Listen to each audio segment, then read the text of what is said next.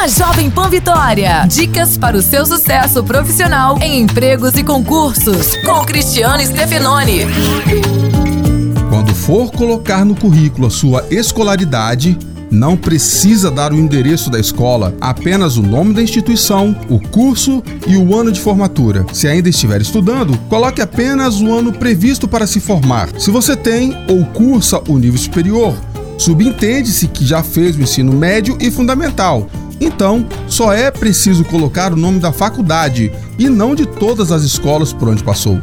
Se além da faculdade houver um curso técnico ou pós-graduação, eles devem vir listados por ordem de importância e data de conclusão.